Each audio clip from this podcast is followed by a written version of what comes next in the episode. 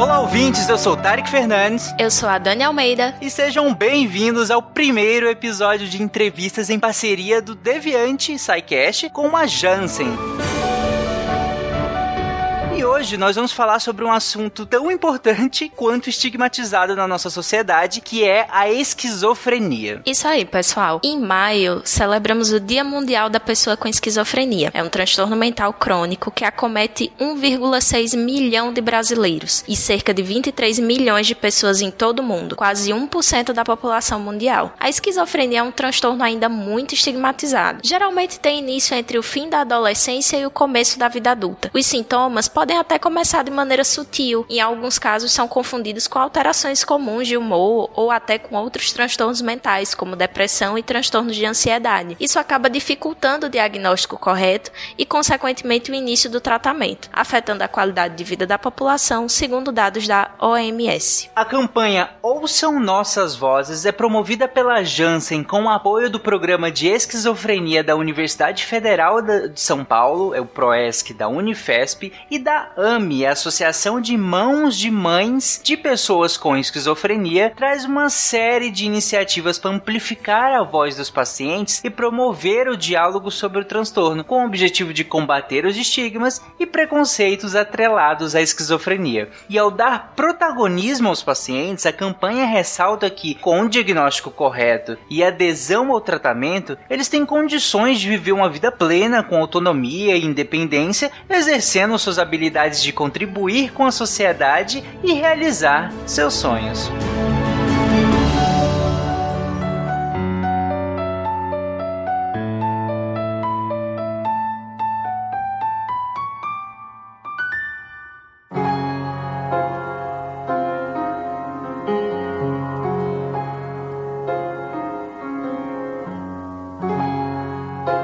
Para falar sobre isso, nós trouxemos uma convidada especial com propriedade para falar sobre o assunto. É a Bárbara Roberta da Silva Oliveira. Ela tem 46 anos, é escriturária, palestrante, pós-graduanda em psicologia organizacional e foi diagnosticada com esquizofrenia aos 31 anos. Oi, Bárbara, tudo bem? Olá, Turik. Olá, Dani. Como vocês estão? Ótimo. Tudo ótimo. Bárbara, você já tinha ouvido falar de esquizofrenia antes de receber o seu diagnóstico? Assim, como como é que foi lidar, né, com toda essa novidade? Então, Dani, eu não havia escutado falar sobre a esquizofrenia, mas mesmo porque a esquizofrenia, né, ela recebe um, uma abrangência maior, é muito, muito, recente, não é? Porque antigamente é, é, todos os sintomas psiquiátricos eram tratados como loucura. E eu tinha acesso a isso porque na minha família eu tinha uma tia que constantemente, em 1984, ali por volta dos 10, 9 anos de idade, ela já vinha é, tendo problemas mentais. Então, minha família é uma família que já vem, assim, ao longo dos anos, é, enfrentando essas doenças mentais. Minha avó tinha também depressão. Então, a gente já vem, assim, com um leque, né, de doenças mentais na família, né? Então, é uma doença genética, no meu caso. Mas, antigamente, não era diagnosticado como esquizofrenia. Então, minha tia chegou a falecer sem sabermos se era esquizofrenia ou não, ou se era uma loucura, qual era o diagnóstico diagnóstico. Com a esquizofrenia em si, vozes, alucinação,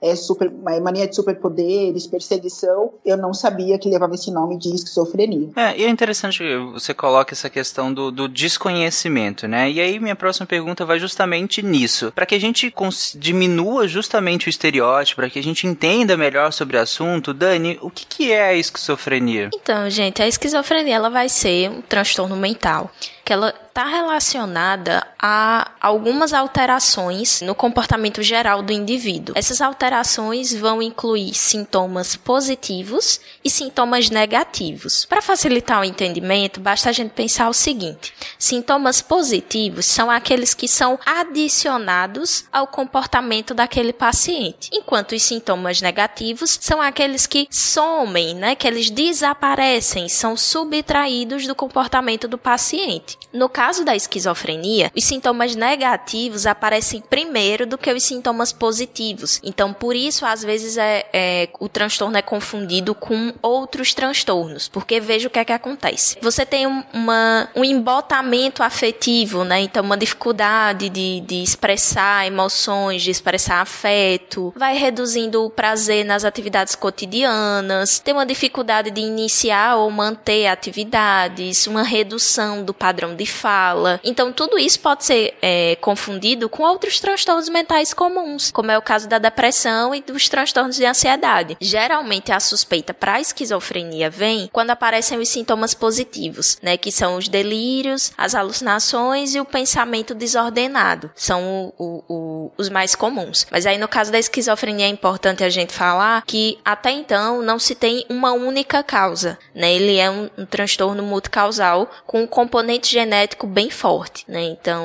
é, existe o componente genético, mas também existem outros componentes que podem facilitar ou não a expressão desse transtorno. Tem tudo a ver isso que ela está falando, porque mesmo sendo uma, uma doença que ela pode ser cognitiva genética, né, né, Dani? Ela, por exemplo, eu tive acesso à maconha. Eu vou ser super sincera com vocês. Eu tive acesso à maconha e como eu já tinha na minha genética o histórico familiar, eu não sabia que isso ia potencializar eu ter crises de esquizofrenia. Talvez, se eu não tivesse o acesso a outras drogas, eu não teria esse problema com a esquizofrenia, eu levaria uma vida normal. Mas vale salientar nisso que a Dani falou, desde criança eu sou uma criança diferente. Não sei que você consegue entender isso. Por que, que eu falo que eu sou diferente? Eu sou aquela criança que vive no cantinho, que tem poucos amiguinhos, que não sabe reagir às ações da sociedade. E isso lá em 1974, é época de militarismo, é, foi meio que passa, passou a despercebido, entendeu? Porque os conflitos eram outros. Mesmo eu tendo na família pessoas com diagnósticos de, de doenças mentais, eu era aquela criança que eu era, como era uma criança bonita, então as pessoas não percebiam que eu era diferente. Mas hoje, buscando para minha realidade, eu era super diferente. Eu vim descobrir coisas agora na vida adulta. Coisas como me relacionar com a sociedade, me relacionar com o Thales, me relacionar com a Dani. Então, assim, é, gestos, por exemplo. Eu nunca soube que as pessoas se comunicavam com gestos. Eu vim saber depois do meu tratamento. Então, eu já tinha uma deficiência que eu tive um episódio, que eu, conforme eu te falei, né, com drogas ilícitas. E aí potencializou, foi aonde eu comecei a escutar essas vozes, a ter mania de perseguição, a ter alucinações, a ver coisas na parede. E aí eu fui internada. Eu fui internada porque eu fiquei catatônica. Eu não sabia como lidar com aquilo, eu não sabia lidar com o novo. E aí foi diagnosticada, depois de 30 dias de internação, foi diagnosticada a esquizofrenia. E Bárbara, você traz essa questão da, da, da descoberta, né? De como você foi percebendo essas coisas, mesmo que você, como você colocou, já era uma criança diferente, né? Mas naquele dado, naquele contexto, isso não era tão percebido, né? E encaixado num diagnóstico e tudo mais. Mas em que momento, você já, você já comentou mais ou menos isso, mas se você quiser é, aprofundar nessa questão, em que momento que você percebeu que você precisava de fato de um auxílio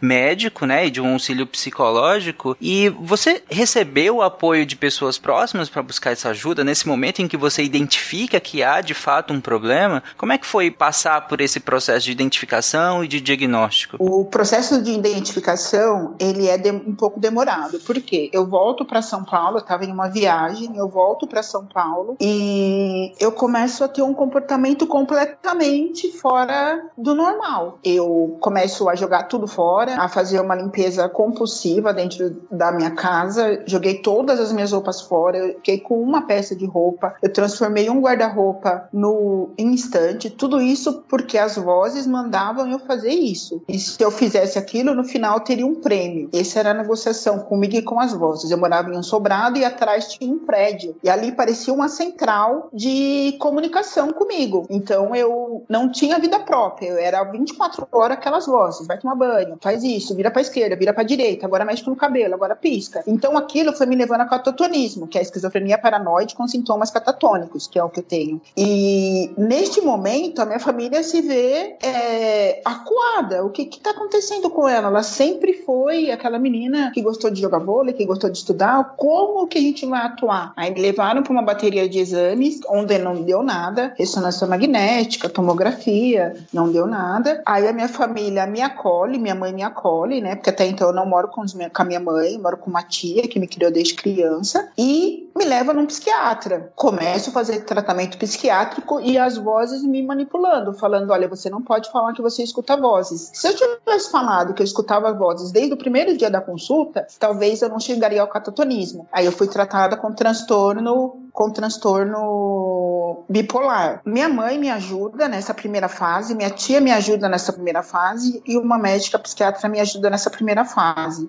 tá? Depois disso, eu sou internada aonde eu recebo toda anamnese da, da equipe do PROESC, juntamente com os médicos do PROESC, assim, e aí começa todo um tratamento após esses 30 dias da, da internação, com o diagnóstico fechado de esquizofrenia, onde eu questiono o que é esquizofrenia, porque é fácil falar serotonina muito alta, falta disso, falta daquilo, mas assim, é, a esquizofrenia é uma falha no cérebro. A medicação vai atuar exatamente nessa falha. Ela vai ligar, fazer essa ligação aonde está essa falha. É tipo uma interrupção no cérebro, né? A, a medicação atua na, exatamente nessa, nessa, nessa fase. E quando eu fui muito resistente à internação, assim, mesmo eu estando dentro do, do portão, né? Porque tem uma porta diferente que, que acaba separando a gente do, do outro, das outras alas. Eu falei, mãe, por favor, não me deixa aqui, eles vão me matar. Mas eu não estava vendo que aquilo ali era a minha salvação. Então, a partir do momento que eu encarei como aquilo sendo a minha salvação, aquele momento, aqueles 30 dias que eu ia ficar ali, que eu nem sabia quantos dias eu ia ficar ali, eu assumi o meu tratamento e comecei a questionar o que era esquizofrenia, como que seria o tratamento. E aí eu fiz daquilo um ambiente, não sendo saudável, um ambiente saudável para que eu pudesse sair dali pronta para a sociedade. Obrigado, Bárbara. É interessante todo o seu relato. Acho que você fez um, uma timeline bem, bem legal, é, bem descritiva nesse sentido, né? Do, de como foi esse processo de começar a perceber, de a partir do momento que se buscou auxílio médico, como você comentou, nem em todo momento você estava aberta, né? E, e, realmente relatando, e a partir do momento que você conseguiu se abrir um pouco mais ao diagnóstico e ao tratamento e tudo mais, isso avançou. Por falar nessa questão de tratamento, vocês comentaram alguns sintomas, né? A Dani comentou também, a Bárbara comentou alguns sintomas que, que você vivenciou, né, Bárbara? Mas, Dani, quais são, de modo geral, esses sintomas? É algum mais que a gente ainda não citou aqui? Você quer se aprofundar em algum específico? Então, é muito interessante que a gente aborde os sintomas positivos. No caso da esquizofrenia, o pensamento ele para de seguir uma lógica de maneira temporal ou cronológica. É como se eu estivesse conversando com você agora sobre é, esquizofrenia e aí eu tô seguindo a ordem lógica. De repente eu puxo um assunto que não tem absolutamente nada a ver e não dou prosseguimento ao assunto anterior. Então você tem uma quebra de pensamento muitas vezes, né? Uma ruptura de pensamento. E no caso de alucinações e delírios, eles são alterações de pensamento, né? A gente fala do pensamento delirante. O mais comum é a questão da perseguição, né? É o mais frequente. Já no caso das alucinações, elas são alterações do ponto de vista sensitivo. Então você pode ver coisas, ouvir coisas, sentir coisas, né? Existem as alucinações táteis também. A alucinação mais comum é a de ouvir vozes, né? A Bárbara até relatou pra gente é, que ela é, ouvia as vozes se comunicando com ela e pedindo que ela fizesse coisas, né? Então são os sintomas mais comuns, que são os sintomas positivos. Mas é, o que eu acho mais importante falar de todos, de toda essa sintomatologia da esquizofrenia é que em momento nenhum esses sintomas vão tornar a pessoa é, alguém mais violenta ou perigosa, né? A gente tem muito esse mito de que a pessoa com esquizofrenia ela poderia representar algum tipo de ameaça, mas na verdade ela não representa ameaça nenhuma, né? Nem, nem para os outros. Talvez ela, ela corra o risco de se machucar, né, em algum momento. E aí por isso que o tratamento é tão importante. Mas não, não se tem uma pessoa com esquizofrenia que seja violenta para com outras pessoas, né? Cabe a gente pensar também, levar em consideração que a gente tem uma pessoa que está em um estado delirante, em um estado alucinatório, quando em momentos de crise, né? Então, a pessoa com esquizofrenia, ela não vai estar tá em crise 24 horas por dia, 7 dias por semana, né? Ela vai entrar em crise, ter um período de crise. É, se essa crise for acompanhada, né, por profissionais, essa pessoa ela vai sair da crise e tá tudo bem. Ela pode levar uma vida normal, né? Tá aqui a Bárbara conversando com a gente, levando uma vida normal e mostrando pra gente que é perfeitamente possível, né? Então, inclusive o tratamento ele ajuda nessa prevenção de recaídas dessa crise. Então, a gente não tem uma pessoa que ela fica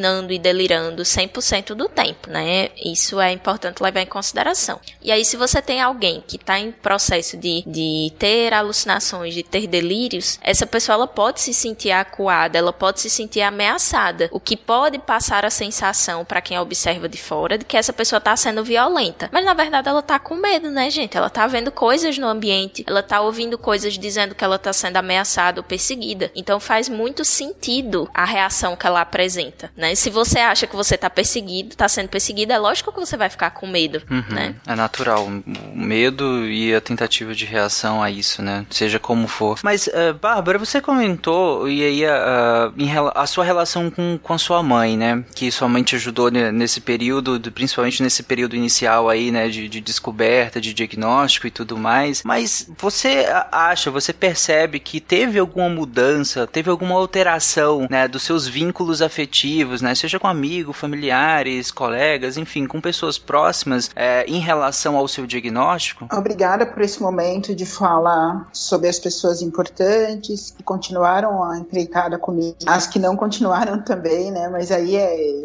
uma questão que não é só o, o problema mental, né?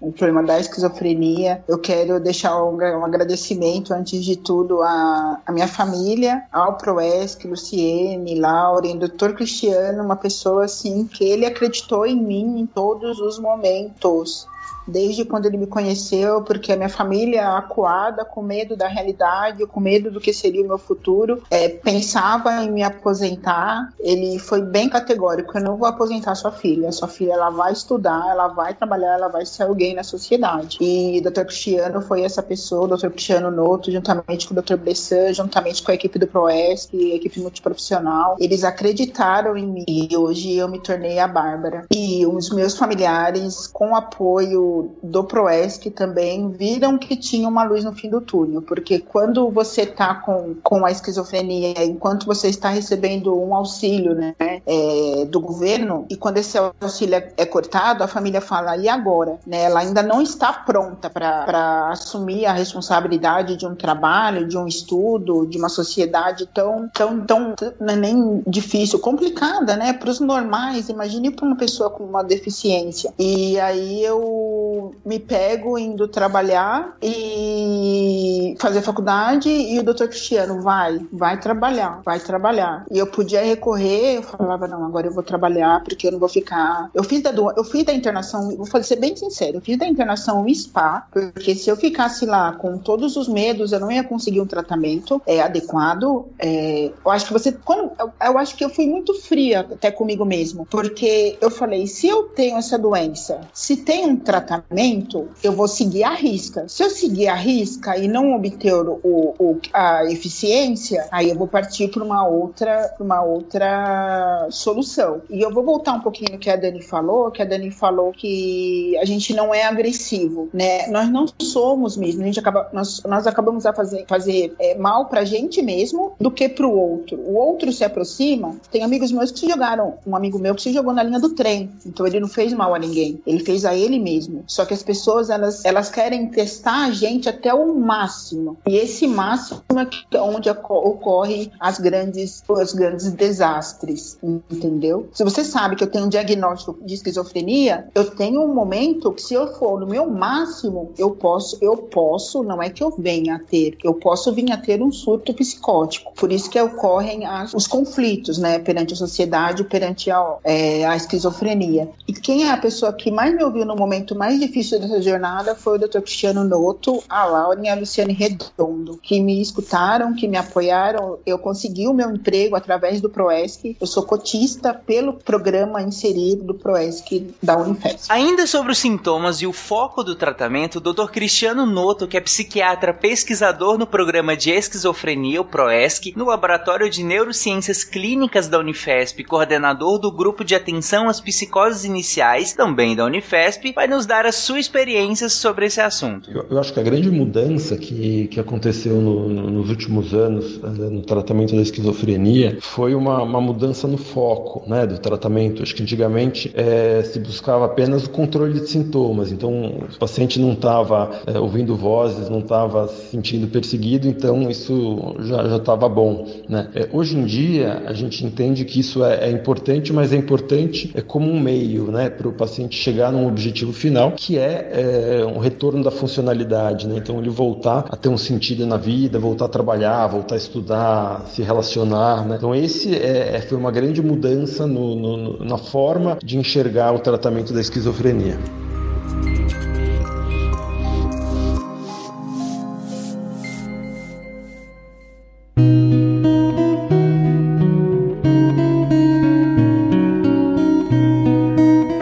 Justamente é, é, essa parte, Bárbara, que você comentou em relação ao emprego. Você falou que chegou um dado momento em que você teve que ir, né? Teve que se expor, teve que ir de fato e foi apoiado pela equipe médica é, a de fato conseguir um emprego, ir para uma faculdade. É, e como que foi para conciliar tudo isso, sabe? Ter que ir, ter que lidar com o emprego, ter que lidar com a vida social, ter que lidar com o seu tratamento. É, como que foi lidar com isso tudo, com essas mudanças de rotina? Porque eu imagino que sua rotina antes deveria ser substancialmente diferente, né? Eu venho de uma rotina de vida normal até os 31 anos. Eu jogava voleibol numa, numa num clube grande, eu tinha amigos, eu tinha namorado, é, eu tinha família, é, tinha família, tinha trabalho, e aí dá a quebra de tudo isso com o diagnóstico. Tenho o diagnóstico, fico uns 3, 4 anos recebendo benefício do, do nosso governo, e aí chega uma época que o governo cortou governo cortou. Aí eu olhei para olhei para minha mãe e falei: e agora? Aí ela falou assim: calma, calma, que a gente vai resolver. E aí eu volto para trabalhar. Quando eu volto para a sociedade para trabalhar, eu volto completamente é, inchada, que eu ganhei aí 60 quilos no tratamento. Eu volto completamente inchada, completamente sem raciocínio, não tem raciocínio. Você vegeta. Eu tava em, eu, eu ia trabalhar, voltava do trabalho, ia para a faculdade. A faculdade me ajudou muito, que eu tive acesso a outro tipo de informação. Mas assim, você é uma pessoa fora da casinha. Você é, um, é uma pessoa que circula pela cidade. Você não tem reações. Você está em tratamento ainda. Então você é tirado um benefício de você onde você precisa, porque um ou dois anos, três anos para um tratamento psiquiátrico é pouco, eu acho. É, você precisa de mais assistência. Você perde essa assistência, você tem que ir para o mercado de trabalho. E eu fui trabalhar, sabe do quê? De tele telemarketing. Fui trabalhar de telemarketing. Eu fiquei oito anos como telemarketing, saí de lá como supervisora, mas foram anos que eu sofri muito. Então eu volto para a sociedade, mas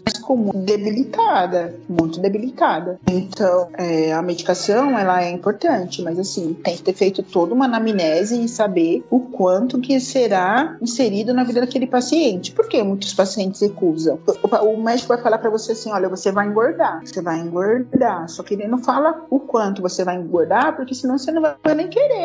Eu falei, beleza, eu vou engordar. Mas e depois? Tem alguma coisa para fazer? Ele falou, depois que você estiver bem, a gente vê como a gente vai resolver essa etapa. E aí, depois de 14 anos de tratamento, eu consegui uma cirurgia bariátrica, que também é um estudo da Unifesp. Eu participei desse grupo, eu já eliminei 40 quilos. E se eu não tivesse topado o tratamento, talvez eu teria ainda com a esquizofrenia lá e não teria passado por nenhum desses processos, entendeu? E aí eu tenho uma vida normal hoje, tomando minha medicação e fazendo meu tratamento com psicólogo, é, psiquiatra, terapia, tudo certinho. Bom, sobre toda essa questão que envolve o tratamento, doutor Cristiano, há um grau de dificuldade na adesão por parte dos pacientes? Em que nível essa dificuldade se dá? A questão da adesão é um problema bastante complexo na esquizofrenia. Né? Em primeiro lugar, porque é uma, um fenômeno que ele é multifatorial então, um paciente ele não adere a um tratamento por uma série de razões.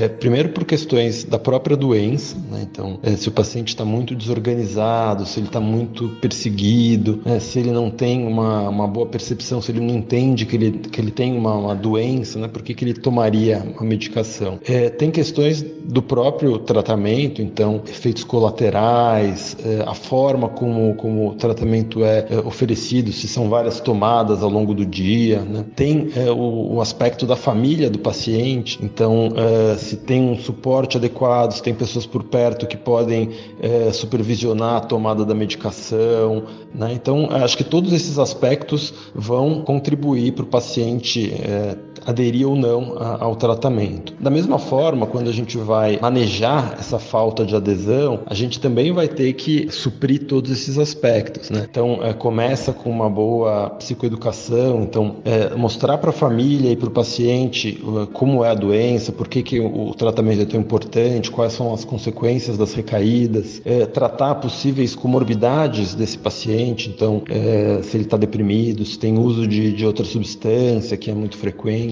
o médico ter uma boa aliança terapêutica com, com, com o paciente, né? É, manejar adequadamente, cuidar dos efeitos colaterais, então escutar as queixas né? e, e fazer alguma coisa para melhorar. É, e por fim, mas talvez o, o, a estratégia mais eficaz para adesão é, são as medicações injetáveis, né? que aí a gente consegue garantir que o paciente de fato está é, recebendo a medicação da, da forma adequada. Ninguém quer ser diagnosticado com tratamento com diagnóstico psiquiátrico. Ninguém quer. As pessoas recusam até fazer terapia, que é uma coisa que todo mundo deveria ser, fazer parte do, do, do currículo da pessoa fazer uma terapia. Porque então, você se encontra tanto, você se encontra tanto. Eu vou te falar a verdade. Eu, eu, eu fiz no começo lá, quando eu, eu fazia teste para saber se eu tinha. Você fica 15 dias bem. Nossa, eu não tenho nada. No 16 parece que é programado. Você começa a escutar a voz. Aí você fala, meu Deus, eu tenho isso aí mesmo. Porque você, eu, eu, sendo uma pessoa sadia com esse diagnóstico,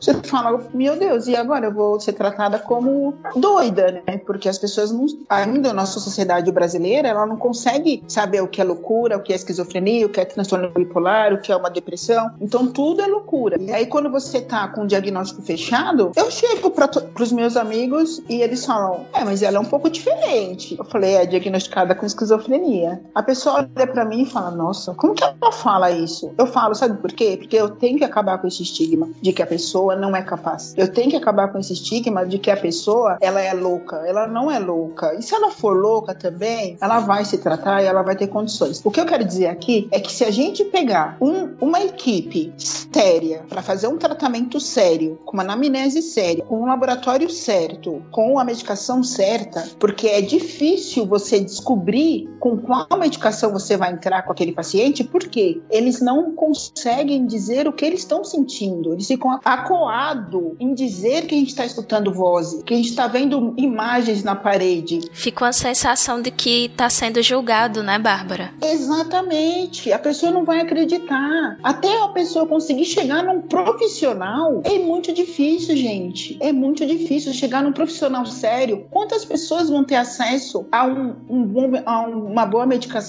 A pessoa vai, antes disso, ela vai passar por várias. E isso, a minha sorte é que eu falo muito. Eu, eu, eu falo muito e eu falava pro meu médico. Quando eu descobri que eu, eu tava com aquele diagnóstico, eu falava tudo. Eu, eu dava um passo, eu falava pro meu médico, ó, eu tô andando que nem robô. As pessoas têm essa dificuldade em falar. Então, é, é muito importante que fique claro, seja lá o que você esteja sentindo, converse com o seu médico, porque ele vai saber qual a medicação poder atuar. Então, vale muito isso que a Dani estava falando, é a gente conseguir falar o que está sentindo pro médico. É igual, não tem, te, não tem exame que comprove a esquizofrenia. Tem muitos estudos, tem muitos estudos, mas não tem um exame de sangue que vai falar a pessoa tá com esquizofrenia. Se a pessoa não chegar e falar, ó, oh, tá acontecendo isso, isso e isso, ser taxativo, ela vai passar por várias medicações, ela vai desistir do tratamento porque não vai ter melhora, e é onde a gente ainda tá fazendo esse trabalho longo com esses pacientes todos.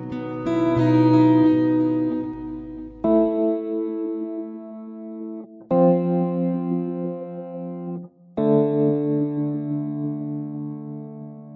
Bárbara, é, para finalizar, eu queria primeiro te agradecer. Obrigado por vir aqui. A, a, gente, acho que a gente tá, tá bem feliz com sua participação, com sua eloquência, do quanto você realmente se abriu, né, na, na, na, pra gente aqui, colocando todas as suas dificuldades, como foi esse caminho que não foi nem um pouco fácil, mas mesmo assim você coloca onde você chegou e isso é muito legal, isso é, é, é muito interessante mesmo. Esse seu relato, eu acho que com certeza vai uh, tocar muita gente que tá ouvindo e, né, e que e, quiçá ajudar também, né? Quem puder, quem precisar de, desse tipo de ajuda. Mas, e, e, eu também queria agradecer a Jansen, né? Com o apoio do, do programa de esquizofrenia, o ProESC, da Universidade Federal de São Paulo, né? A Unifesp. E para finalizar, Bárbara, eu queria justamente que você. Eu, um, uma palavra que eu fiquei pensando muito enquanto você falava, esse seu, esse, essa última fala, foi sobre falar, né? O como era importante que as pessoas falassem, relatassem, né? Pro, pro seu profissional, né? Seja o seu médico, seu psicólogo, né? O quanto é importante essa fala. E pra gente fechar esse episódio, acho que nada mais importante do que terminar ele com você falando, mas não só sobre fala, não eu queria que você desse algum recado final para quem tá ouvindo a gente sobre como é viver com esquizofrenia ou para se você se pretende ajudar quem tá ouvindo também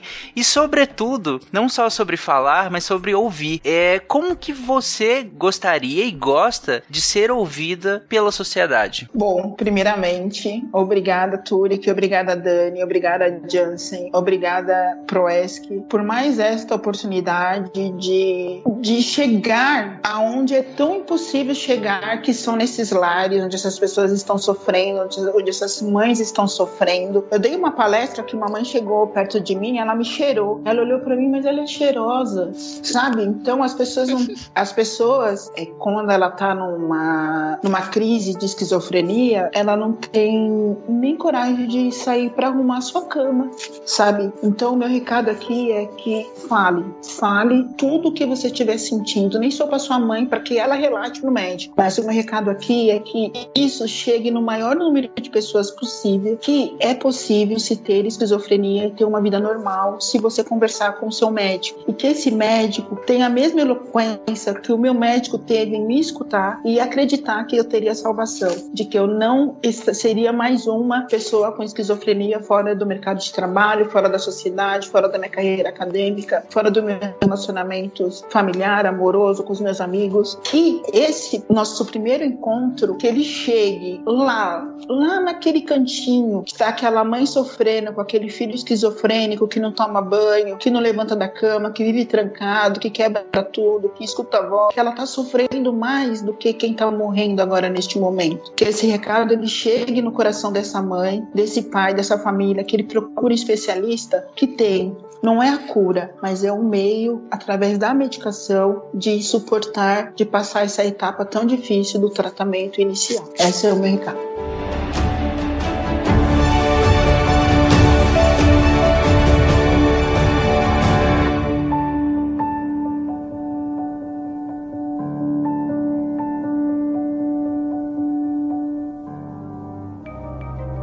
Este programa foi produzido por Mentes Deviantes. deviante.com.br. Esse podcast foi editado por Nativa Multimídia, dando alma ao seu podcast.